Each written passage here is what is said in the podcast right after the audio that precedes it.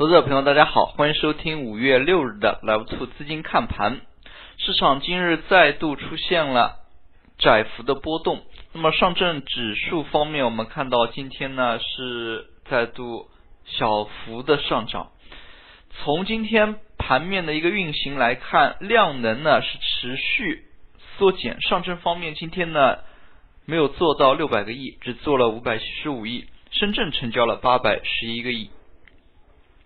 从板块方面来看，次新股、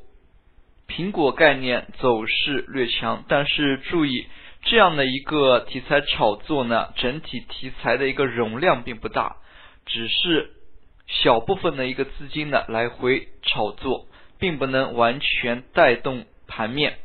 可以看出盘面运行过程当中呢，整体的一个人气非常的淡。那么交投呢也是非常的不活跃，盘中虽然那么临近中午收盘阶段有过像中国平安等一轮快速的上扬，但是并没有带动起市场的一个交投的兴趣。那么午后呢开始了随波逐流的一个回落，那么截止收盘，指数呢是勉强的收红。从今天的 K 线走势来看，市场还是非常的弱。那么连续四个交易日的反弹呢，没有收复四月二十八日的这根大阴线。那么这根大阴线呢是下跌了三十三点，可以看出呢，连续四天的一个反弹，整体的一个反弹力度呢也是有限的。那么并且随着每天一些 IPO 预披露加速的一个增多呢，市场的一些不安情绪也是在。发酵当中，从市场整体来看，那么还是有一丝反弹的，但是这样的一个反弹的力度和持续性呢，都是值得怀疑的。从反弹的表现来看，中小板、创业板走势明显是要好于主板市场。创业板连续四天反弹，已经是收复了四月二十五、二十八日的。这两根阴线可以看出呢，小盘股走势在最近几个交易日是相对活跃。我们也看到，类似于像一些次新股，那么也是创出了新高。从市场整体的表现来看呢，那么交投不活跃，资金还是盯住一些强势股进行炒作。从今天的板块当中，刚才我们也提到了像智能医疗、苹果概念、次新股等等。这里呢，我们也再次强调一下，这些题材呢都是相对小众，资金炒作的一个容量有限。就是说，往往一只个股，那么一两亿的一个资金呢，已经是它炒作的。极限了，那么成交量、成交金额对于这样一些个股而言呢，大资金是不适合的。所以我们也可以看出，像这样的一些个股走势过程当中，往往是连续上涨，但是那么并不是适合大资金的。所以从盘面当中来看，对于市场整体的一个带动呢，也是非常有限的，并且像这样的一个炒作，在最近一段时间来看，类似于像新疆概念、铁路、苹果概念，它的一个连续性呢都是非常缺乏的。那么能持续三到四天，已经是他们的一个极限了。所以在最近一段时间内，那么题材类个股的表现总体而言呢，并不佳。那么今天比较令人讶异的是，有钢铁板块出现了早盘的一个快速涨停。那么包钢股份定向增发，那么收购的是一些稀土尾矿。我们可以看出呢，那么钢铁板块在这样的一个带动之下呢，早盘也是集体出现了上冲的一个走势。那么对于钢铁板块呢，我想非常多的投资者朋友已经是。很长一段时间可能都没有关注钢铁板块了。那么我们今天呢，也是借助这样的一个机会，来给大家来看一下钢铁板块的一个最近的走势。那么说到钢铁板块，不得不说的是它的一个特点。那么钢铁板块非常明显的，就是给人一个感觉就是大，无论是从它的一个盘子、流通盘、市值以及它的一个厂房资金，都是用一个大来形容的。我们可以看出呢，钢铁板块零八年的低点。整体的指数的低点是在五百十四点，那么今天钢铁板块的指数收盘呢是收在了五百四十六点，可以说市场呢已经是非常接近零八年的低点了。那么对于钢铁板块而言，那么它也是有一些特点特征呢，可以去深挖一下的。那么在这么长时间市场。对于钢铁股的一个冷遇，那么我们也可以从其他的角度去看一下，能否是有挖掘一些炒作的热点。那么一方面，铁矿石，那么海外收购铁矿石这样的一些概念，那么国内的一些为数不多的铁矿石矿区，那么像钢铁股向上游发展，成为一个资源型企业，那么类似于像。厂区改造，那么像北京首钢的搬迁，之前比较典型的上海世博会宝钢的一个厂区的搬迁，钢铁企业它的一个用地呢是非常广的，那么钢铁厂的一个厂区呢都是非常非常的大，那么像厂区改造，从工业用地转变为商业用地，那么其中土地的一个升值价格。并且钢铁整个企业它是劳动密集型再加资金密集型，可能从资金的一些调度上来看，钢铁企业的一个账面流动资金呢并不小。那么像一些 H 股上市都是之后可以深挖的一些要点。从钢铁类个股的一个现象来看，那么。钢铁股破净呢还是非常的多，那么粗略统计一下，已经有将近二十家个股呢是出现破净。那么像鞍钢股份、河北钢铁，它的一个市净率呢都已经是只有零点四四、零点四五，也就是说它的一个股价反映它的一个净资产呢已经是将近于打对折还要少。那么从这样的一个现象来看，市场在长时间冷遇之后呢，是否有一定的机会找到一些钢铁股的爆发点，也是让人期待的。我们可以看到，像盘子大、个股破净多，那么是否有一些机遇可以使钢铁股振作？那么之前。也有类似的例子，像宝钢股份。那么宝钢股份提出了上市公司五十亿的一个回购案，但是回购结束之后呢，它整体的一个股价走势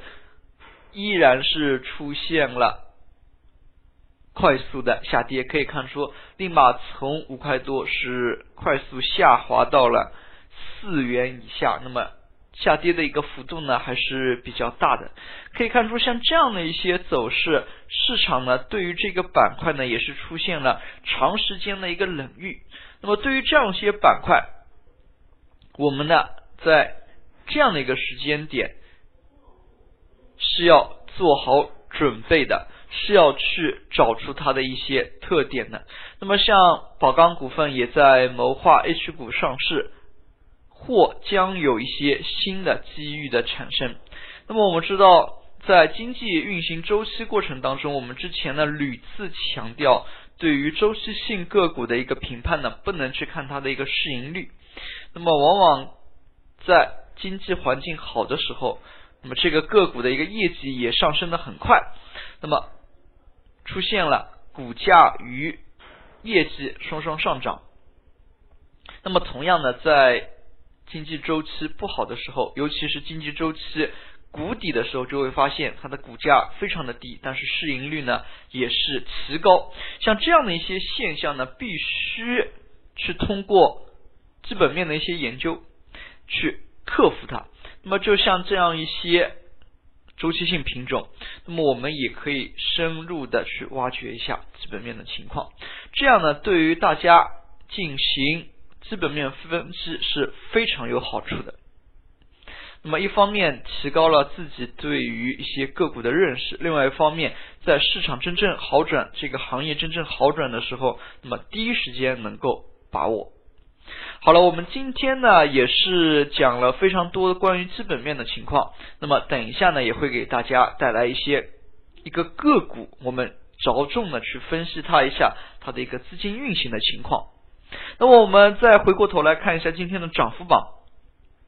今天呢还是有十九家个股涨停的，但是正如我们刚才所说的，都是个股性的表演，市场总体的一个量能不足。那么涨停类的个股呢，以中小板、创业板居多。那么从中呢，也可以看出中小板、创业板的一个反弹幅度呢是更为强烈。对于市场这样的一些表现，那么在整体行情没有放量的一个前提之下呢，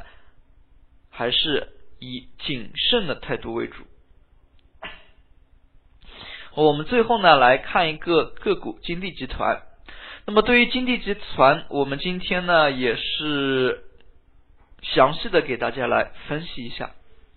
那么对于金地集团而言，我们在之前的节目当中也是屡次提及。那么从去年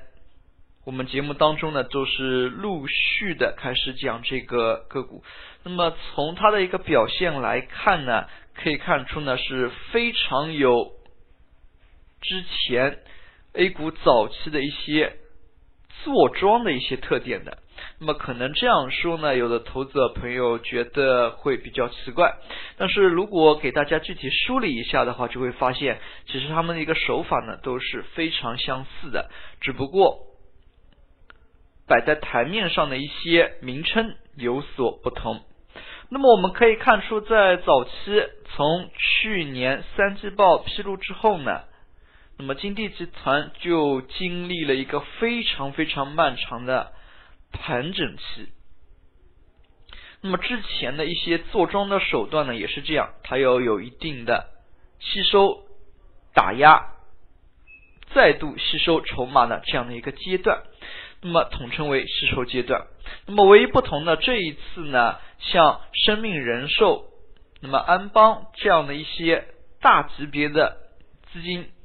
险资吸筹呢，它是必须要通过一些正规手段，那么该披露的一些信息呢，它必须要进行披露。那么我们也可以看到，险资它吸筹呢是有一个非常缓慢的一个过程的，那么它的一个吸筹时间达到了近一年。那么在行情进入三月份之后。非常明显的，那么双方呢，两方险资呢，就是出现了加速买入的这样的一个情况。那么我们从 DDE，尤其是下方 DDE 的一个角度来看，可以看出呢，它整体的走势呢，契合度是非常非常高的。那么一方面，一家险资是通过二级市场拼命的买，那么另外一方面，我们也可以看到在大宗交易上。金地集团也频频出现机构买入席位。那么临近四月底，市场对于金地集团的这样的一些两家险资争夺控制权的一个消息呢，是人尽所知，可以看出呢，是上演了最为疯狂的一幕。那么资金呢，短期的一些游资呢，是出现了。抢筹的一个行为，